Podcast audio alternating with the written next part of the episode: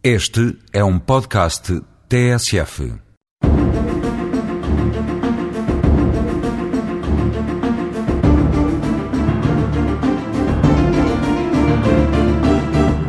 Os tribunais administrativos e fiscais, de que vimos falando nestes apontamentos semanais, não correspondem à ideia mais comum de tribunal, lugar de debate oral e produção de prova em audiência, à guisa do processo penal, constituído, no plano simbólico, na representação mais difundida pelos média da ideia, lugar e comunidade de trabalho que é também o Tribunal. E assim permanece o estado de coisas mesmo depois da profunda reforma de 2002-2003, em execução desde janeiro de 2004,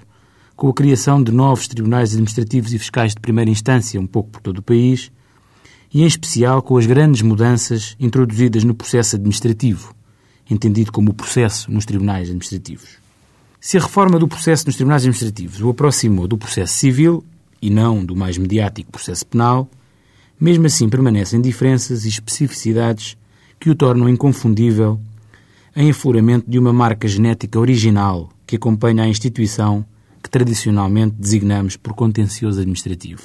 Com efeito, a prova em processo judicial administrativo é baseada, na esmagadora maioria dos casos, em documentos e peças escritas ou desenhadas que vulgarmente integram o chamado processo administrativo, processo burocrático ou procedimento,